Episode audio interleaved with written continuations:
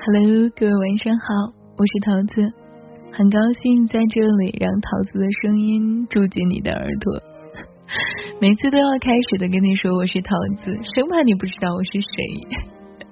要告诉你，如果你想听到桃子更多的声音的话，可以添加桃子的微信公众号“桃子说故事”，也可以添加桃子的个人微信“桃子幺幺零八五二零”。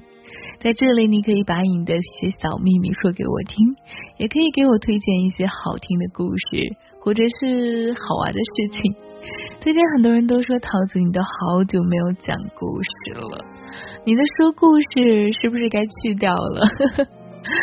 怎么说呢？为什么没有讲故事？就是因为冬天来了嘛，桃子也感觉很冷，很冷的情况下，我就不愿意去做一些事情，懂吗？尤其是最近好多故事都很冷，很难找到一个暖的。今天呢，跟大家读一个故事，来自于暖书的生活观。然后这个故事的话，就是第一次和老公相亲，约会向上上行。那么接下来的时间，故事有点长，找一个安静的地方，我们来一起听故事。我和身边的亲戚朋友一致认为我老公是我最佳的选择。我也知道，从外在的条件看上去，他也确实不错。但是相处久了之后，才明白他是个乏味的人。谈恋爱的时候，他很木讷，连句“亲爱的”都很少说。一直以来，我都是有些看不上他的，甚至想过和他分手。最终没有分手的原因是觉得自己也老大不小了。以前还谈过一段轰轰烈烈的恋爱，伤了父母的心。那是我的初恋，爱上了校外的混混小雨。他爱打架又赌博，我却为这样的男人深深的倾倒。我不顾父母、老师的阻碍，在重重的压力之下，保持了和他的关系，直到我考上大学。父母本以为我到外地读书就会自然跟他断了联系，可是我们一直私下里联系着，甚至约定如果毕业时父母再不同意，我就不回家了，在外地找个工作，然后和他结婚。不过，这个看似决绝美丽的爱情梦很快就被他打碎了。我大四的那年，他因为打架斗殴进了看守所，有可能被判刑，我快急疯了，却无计可施。毕业论文答辩后，我顾不得参加招聘会，便赶回去看他。他对我冷冰冰的，不理不睬。我一个月才能看他一次。由于不是直系亲属，每次都要跟着他人的家人一起探望。他冷漠的样子让我心痛不已。在赔偿了一大笔费用后，他被放了出来。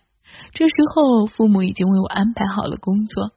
并且也知道他险些被判刑的事情，更加反对我们在一起了。然而那时候我叛逆的很，偏要等他。可是他出来不久，便和一个混混女的妹妹好上了，这是我不能忍受的。他可以是个坏人，但是绝对不能在感情上有瑕疵。有一天，他在众目睽睽之下搂着那个女孩出现在我面前，对我破口大骂，还让我赶紧滚。我懵了。眼泪模糊中，只看到他不断的张开的嘴唇，还有旁边那个女孩得意的笑容。初恋就这样结束了，我变得消沉，每天除了上班就是宅在家里，拒绝认识朋友，拒绝接触社会。父母着急了，开始张罗着给我介绍男友。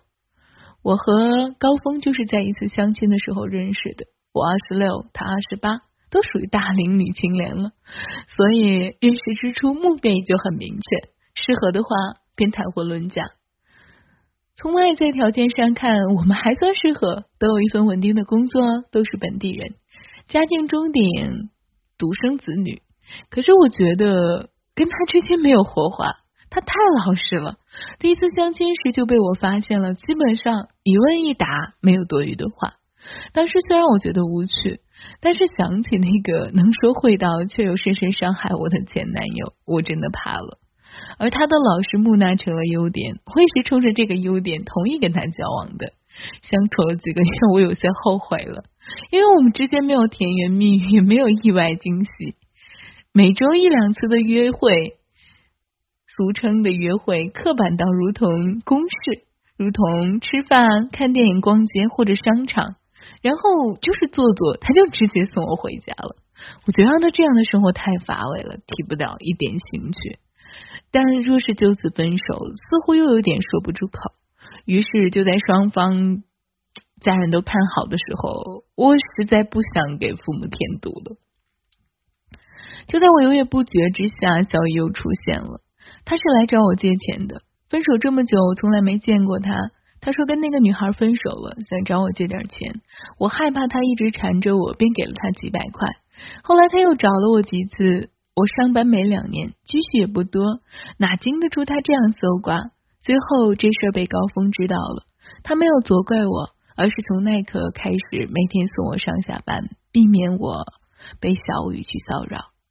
我对他这样的举动异常的感激，原以为他会介意前男友跟我接触，或者是怪我乱借钱给别人，没想到他不但不说我，还默默的保护我。我开始重新审视这个男人。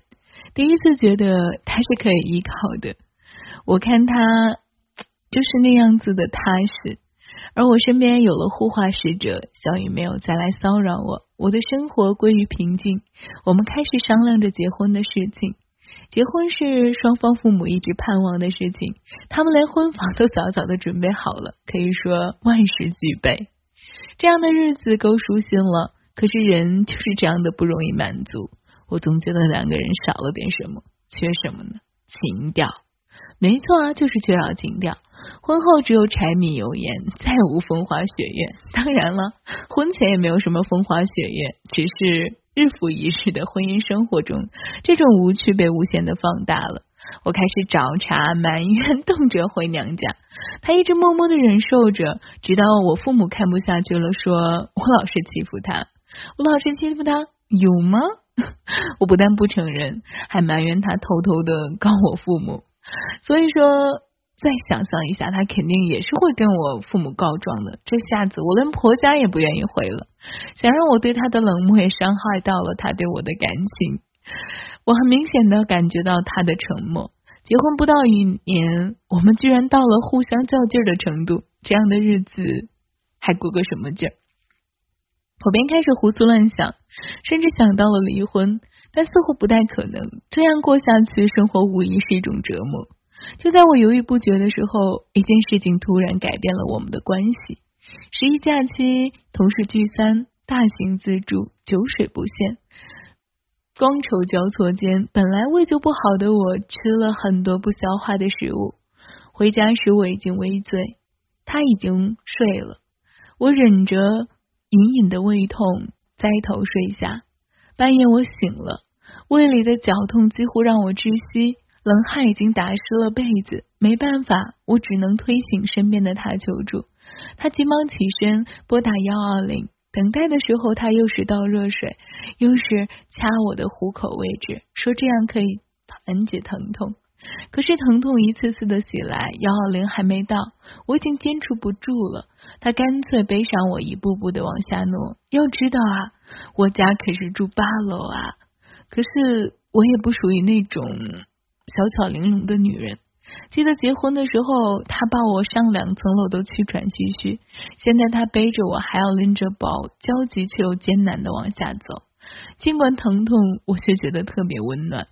人在病中需要的，不就是这样一个能陪你的伴儿吗？那次好在只是胃痉挛，经过治疗很快就没事了。回家时依旧是他背着我上楼，安顿好我之后就到厨房为我煮粥。医生说我的胃不好，每次吃药都需要先吃饭，而吃饭又要格外小心，只能吃一些容易消化的粥类。于是他每天换着样的给我熬粥、八宝粥、蔬菜粥。皮蛋瘦肉粥，生怕我吃腻了。我在家休养了七天，他却累了七天，为我熬了七天的粥。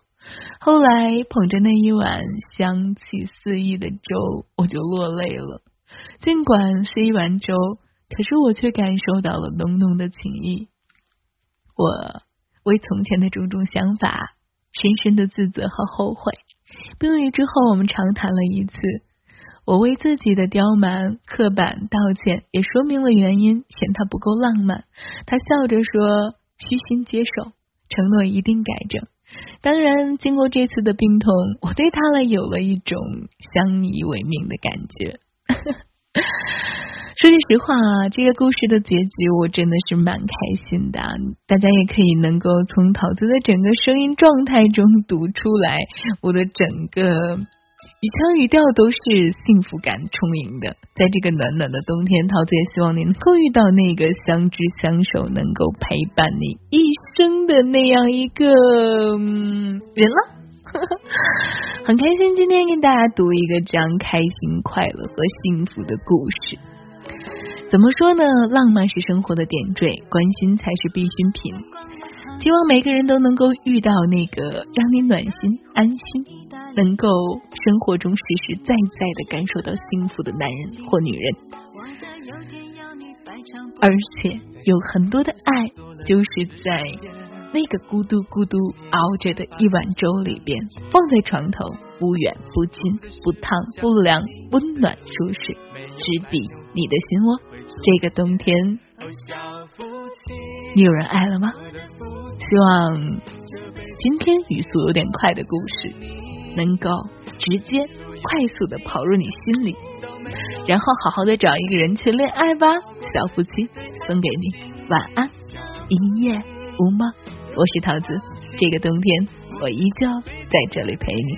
是的我在这里，冬天也许就没有那么冷了。晚安。一夜无梦。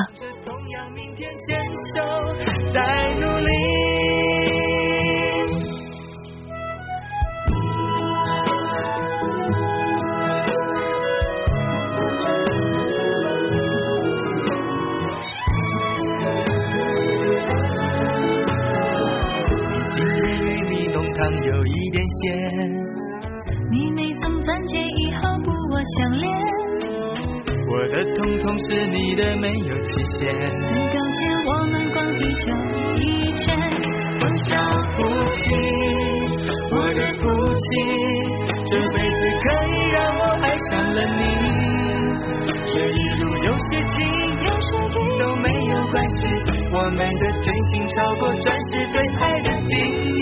小夫妻，永不放弃。默契是最富有的一种储蓄。多喜欢你一句，也觉得甜蜜。多庆幸我们望着同样明天，牵手在努力。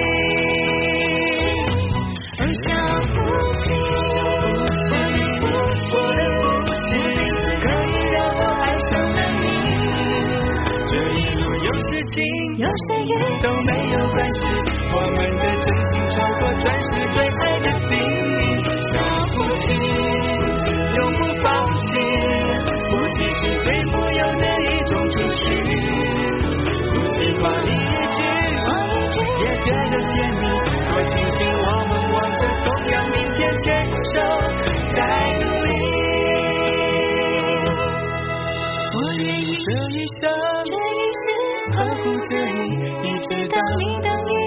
但奶奶还是老夫老妻。